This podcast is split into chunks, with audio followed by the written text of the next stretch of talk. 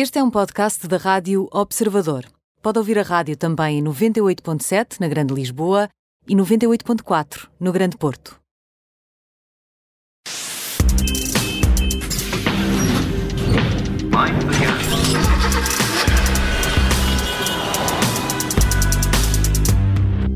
E junta-se a nós, como é hábito, todas as quartas-feiras, o jornalista do Observador, Alfredo Lavrador. Alfredo, boa tarde.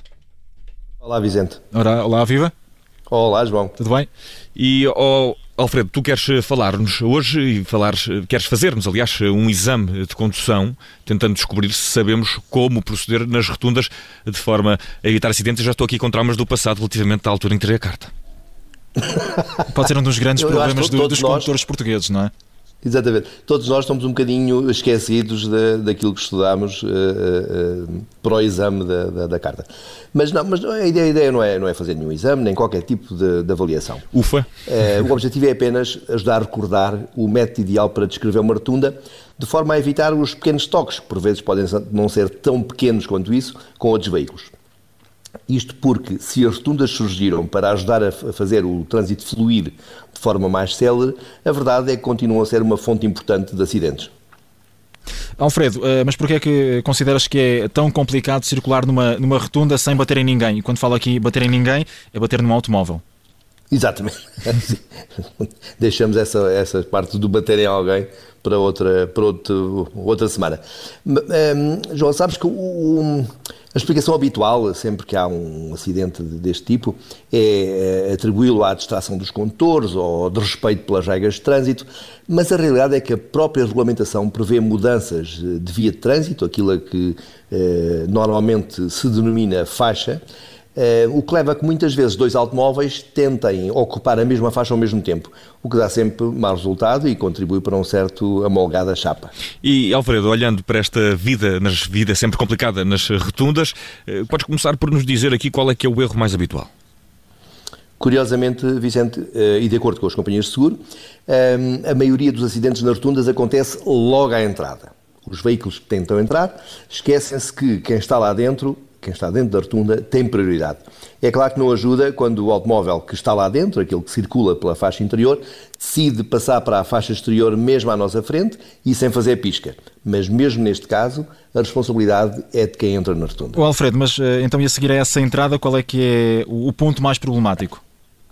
Olha, eh, uma vez lá dentro, o outro principal motivo de, de atrito entre automobilistas acontece quando se pretende sair. Mandam regras de trânsito que devemos fazer pisca e mudar para a faixa exterior apenas antes da nossa saída. Ora, sucede que há rotundas com esquemas muito complicados, em que proceder de acordo, com, de acordo, com, as regras de trânsito é praticamente impossível. Mas com recurso ao pisca, tentando sempre ter os outros veículos debaixo do olho e antecipando a manobra, é possível sair incólume. Fundamental é também estar preparado para evitar os condutores que optam por descrever as rotundas pela via exterior, normalmente a uma velocidade acima do, do, que seria aconselhável, e atenção que os taxistas são exímios nesta manobra, o que não só é ilegal, mas é também muito difícil de provar em caso de acidente. E, e olhando para estas uh, condições na rotunda, os ciclistas uh, podem ser um problema adicional, Alfredo? Vicente, acertaste noutra fonte de, de chatices. As regras de trânsito prevêem que os veículos pesados, os de tração animal e os ciclistas possam fazer toda, toda a rotunda pela via exterior.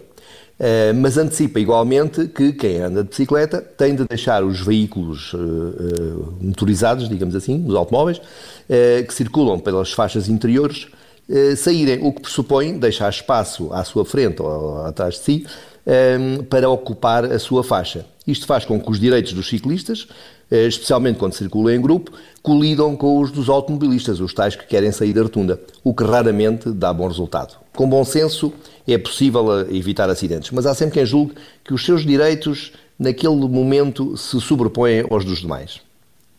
Alfredo Lavrador aqui, um, e acaso para dizer também neste país que rotundas há muitas e por isso juntaste-te a nós uh, para nos ajudar Exatamente. aqui nesta. Uma rubrica dedicada à cidade de Viseu. não, não é só a cidade de Viseu, é são muitas, são todas. muitas, sim. E há até muitos estudos sobre as obras dentro das rotundas.